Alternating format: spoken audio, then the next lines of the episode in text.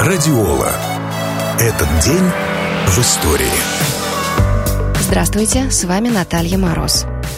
Эта актриса стала звездой благодаря социальной драме «Маленькая Вера».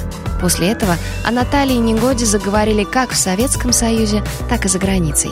Сегодня артистка отмечает день рождения. Петюша, говори, какой папа у нас? Золотой, хороший, поил, кормил, в попку целовал. А дочка такая бяка, ну не хочет пойти в милицию. А знаешь, что у нас мамочка у нас придумала, а?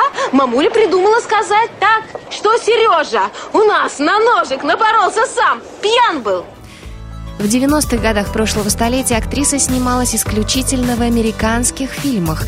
На ее счету музыкальная драма «Назад в СССР», детективный сериал «Закон и порядок», комедия о бейсболе «Летние товарищи» и мелодрама «Каждая минута – это прощание».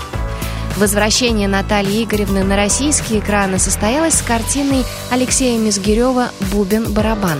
За эту роль артистка получила национальную кинонаграду «Золотой орел». Из последних работ стоит отметить российско-британский фильм «Ван Гоги», где Наталья Негода исполнила второстепенную роль. Радиола. Этот день в истории.